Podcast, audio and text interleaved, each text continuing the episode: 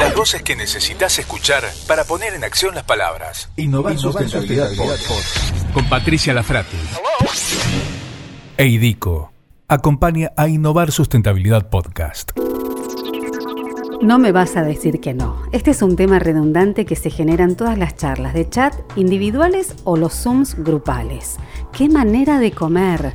Mejor que no abran la cuarentena porque no voy a poder salir por la puerta. Y nos escudamos muchas veces en la justificación de, y me la paso todo el día enfrente de la computadora. Me levanto solamente para buscar algo de alimento. Y cuando termino de hacer todas las cosas de la casa, de atender a los chicos, de ver cómo puedo resolver con el tema del laburo, lo único que me hace bien es sentarme con una copa de vino o una buena comida. Me parece que nosotros tenemos que empezar a ser un poquito más conscientes, y hago el mea culpa, de ver de qué manera nos estamos alimentando.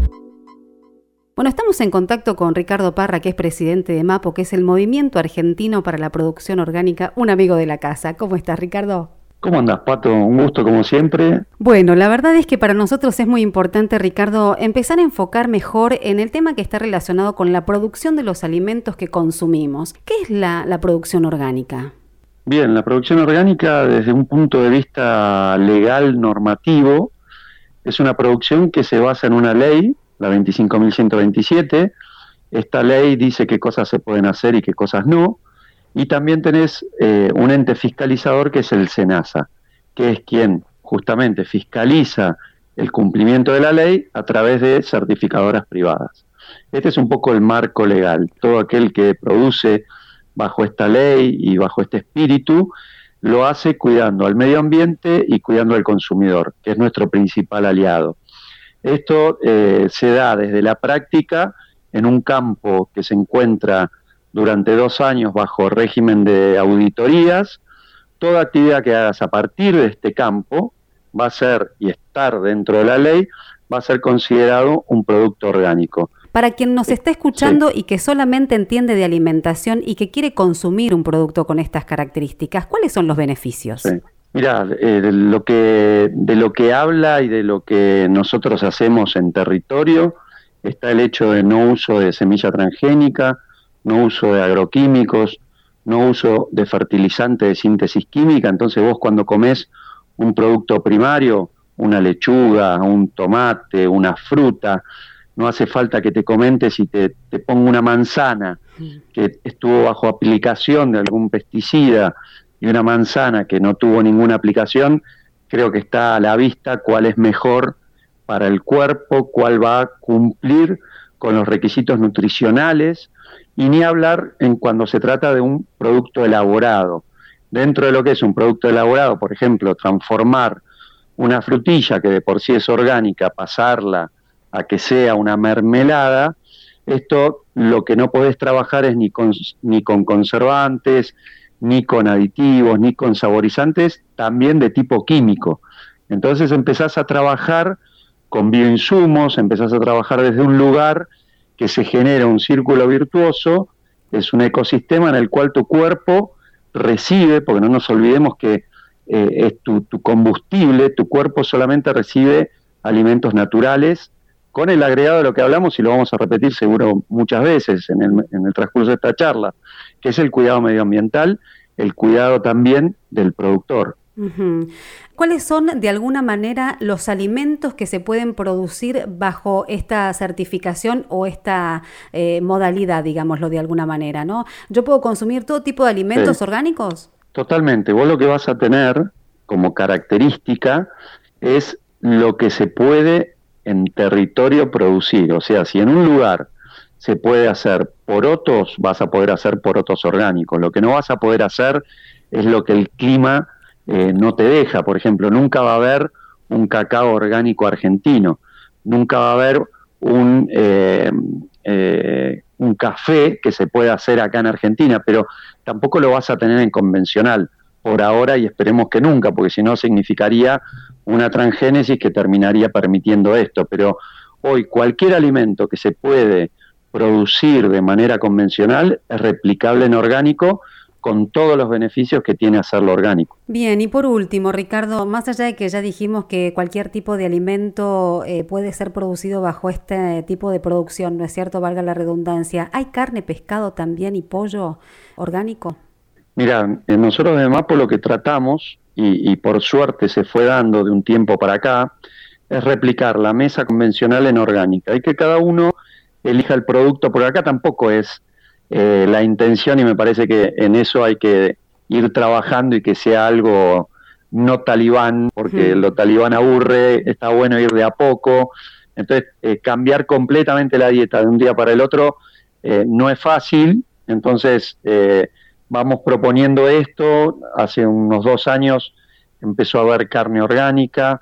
Eh, desde el año pasado, fines del año pasado, hay pollo orgánico, hay huevos orgánicos, ahora hay hasta productos elaborados muy típicos nuestros, como, eh, no sé, un chimichurri, una mayonesa, vinagre. Bien, me quedo con esto que decías. el cambio no es de un día para otro y también hay que invitar a quien está produciendo a que repiense también su manera de producir, de la misma manera que nosotros lo hacemos con los consumidores. Acá hay una convicción de vida, no solamente es producir mejores alimentos, sino también, eh, o también alimentarse de una mejor manera, es ver de qué forma se puede trabajar en economías colaborativas, cuidando el impacto en el ambiente. Así que nada, me parece que es súper interesante que nosotros también podamos de alguna forma llevar a la reflexión este tema de la alimentación y que no sea talibán, como vos decías, porque los extremos realmente no nos sirven, nos llevar a la conciliación, a la reflexión y a la, nueva alimentación. Así que muchísimas gracias, Ricardo. Por favor, a esto agregarle el, hecho del orgánico significa arraigo, significa pequeño productor, y, por eso vos sabés que a mí me gusta decir que cuando uno compra, elige el mundo en el que quiere vivir, y es así, es, es, todo lo que vos contabas con el poder de compra, de elegir un producto orgánico, ya se está apoyando a un pequeño productor, a alguien que está vinculado con la tierra y que aprende de la tierra. Y, está buenísimo, porque eso también te lleva a, un cuidado del medio ambiente que lo llevas adentro y que ni te das cuenta, lo estás haciendo y no te diste cuenta. Gracias, Ricardo, un placer. Innovar Sustentabilidad Podcast con Patricia Lafrati. Y si hablamos de conciencia en la alimentación, tenemos que hablar también de lo que significa el alimento cuando tenemos que satisfacer alguna emoción que quizá está envuelta y oculta en toda esta cuestión que está relacionada con la alimentación, con la nutrición, con la saciedad de una necesidad del momento que puede llegar a ser el hambre. Pero ¿qué hay más allá?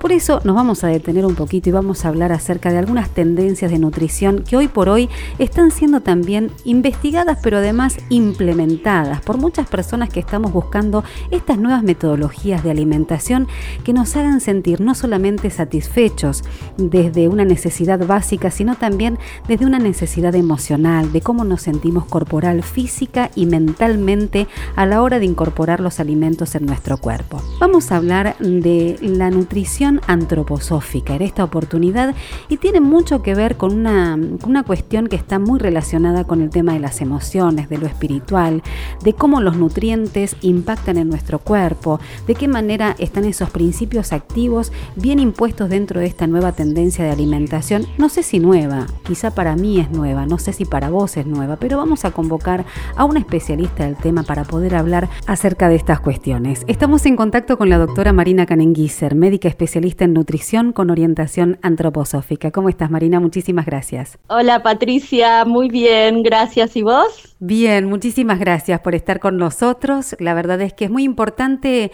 eh, poder entender qué es lo que nos pasa también dentro de este contexto, en este encerramiento, con las emociones, la alimentación.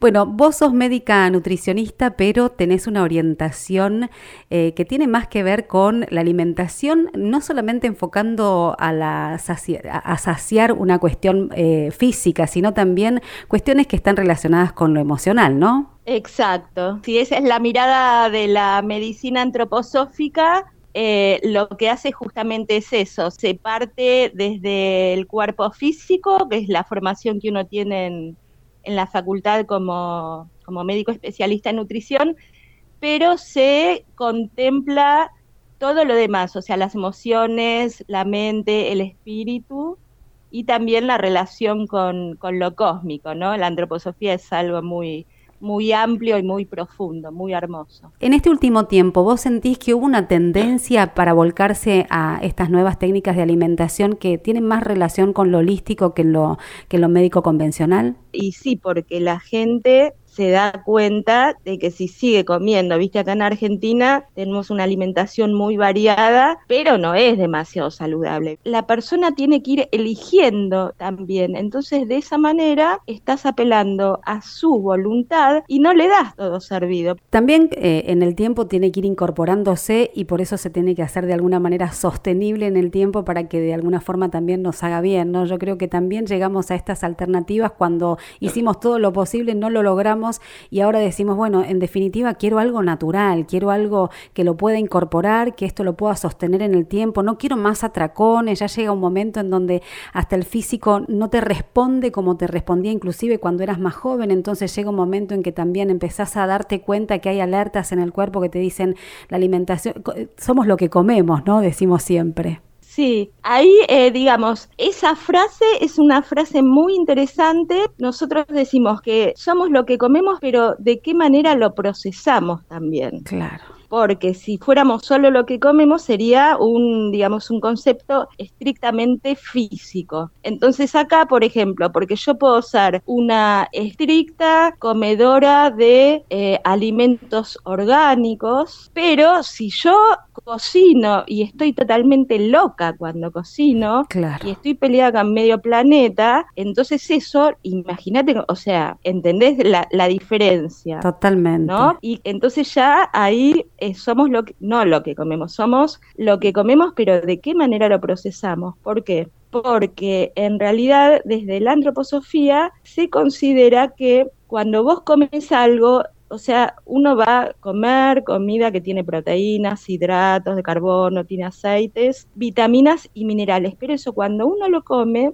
el organismo lo tiene que destruir totalmente para luego llevarlo a través de la sangre y que se incorpore a cada uno de los tejidos. Entonces, este trabajo de destrucción y de incorporación en cada célula de nuestro cuerpo requiere cierta vitalidad y cierto estado de salud. Entonces, eso es lo que a eso es lo que uno apela cuando le dice, bueno, te conviene comer orgánico, pero si no conseguís orgánico, bueno, al menos trata de comer verduras, frutas y hortalizas de estación. Claro. Fíjate si es posible que hayan sido sembrados y cosechados cerca del lugar de donde vos va yendo al concepto de lo que tiene que ver con la ecología, con lo sustentable, mm. con un trabajo con conciencia y en donde el que trabaje lo haga dentro de lo posible con la mejor de las ondas, porque eso también se transmite, digamos, en el contexto ahora de la pandemia, yo lo que prefiero aconsejar es primero hacer lo posible, o sea, si yo en medio de mi locura necesito ir y darme una panzada de algo, bueno, lo voy a hacer porque hay que ser disciplinado, pero en este contexto también hay que ser indulgente. Eso es una frase que a mí me gusta mucho, porque si no, sí. Démonos un permiso, claro. Démonos un permiso, démonos varios permisos, pero si ya empezamos a tener la inquietud de ver qué es lo que me conviene hacer, entonces, bueno, esa es una buena manera de, ver, digamos, bueno, me voy a comprar al súper o, o que viene todo congelado hasta de otro continente Mm. en donde ya seguro que va a estar bien el nutriente, pero la vitalidad de ese alimento va a ser bajo cero. Claro. Perfecto, son todas cosas que no solamente tenemos que empezar a pensar, sino que nos llevan a la reflexión de, muchas otras cosas que también están relacionadas con el alimento, ¿no? Dónde se procesa, quién lo cosecha, si es cerca de mi casa, si es de estación. Es mucho más consciente esta alimentación y es de triple impacto, como decimos nosotros, ¿no? Pensando no solamente en, esta cuestión que tiene que ver con qué me llevo a la boca, que, cuál es el alimento, sino también, eh, bueno, cómo, en qué situación se dio, cómo trabajaba la persona. Eh, si, si hay, este, no sé, si se trabaja dentro de una red colaborativa, si hay eh, también este, cuestiones que están relacionadas con la ganancia económica de esa persona, que seguramente si gana más lo va a estar haciendo con más alegría, ¿no es cierto? Eh, hay un montón de cosas que, que tenemos que tener en cuenta y me parece que está buenísimo tu aporte, Marina, así que muchísimas gracias. En cualquier momento, cuando se abra esto, me voy a dar una vuelta por tu consultorio. Bueno, bienvenida serás. muchas gracias a vos, Patricia. Antes de terminar, algunos datos que me parece interesante que te lleves. En Argentina, 6 de cada 10 adultos presentan exceso de peso. En niños y niñas en edad escolar, el 30% tiene sobrepeso y el 6% ya es obesidad si somos lo que comemos y queremos prevenir en enfermedad y en la toma de medicamentos, empecemos también a generar conciencia en la alimentación y en cómo producimos esos alimentos. Esto fue Innovar Sustentabilidad Podcast. Gracias por acompañarnos. Suscríbete a nuestro canal, seguinos a través de las redes sociales. A través de www.innovarsustentabilidad.com también puedes hacerlo. Entra en contacto con nosotros a contacto arroba mypod.fm. Nos encontramos el próximo podcast te espero. Innovar Sustentabilidad Podcast. Este fue un podcast de MyPod.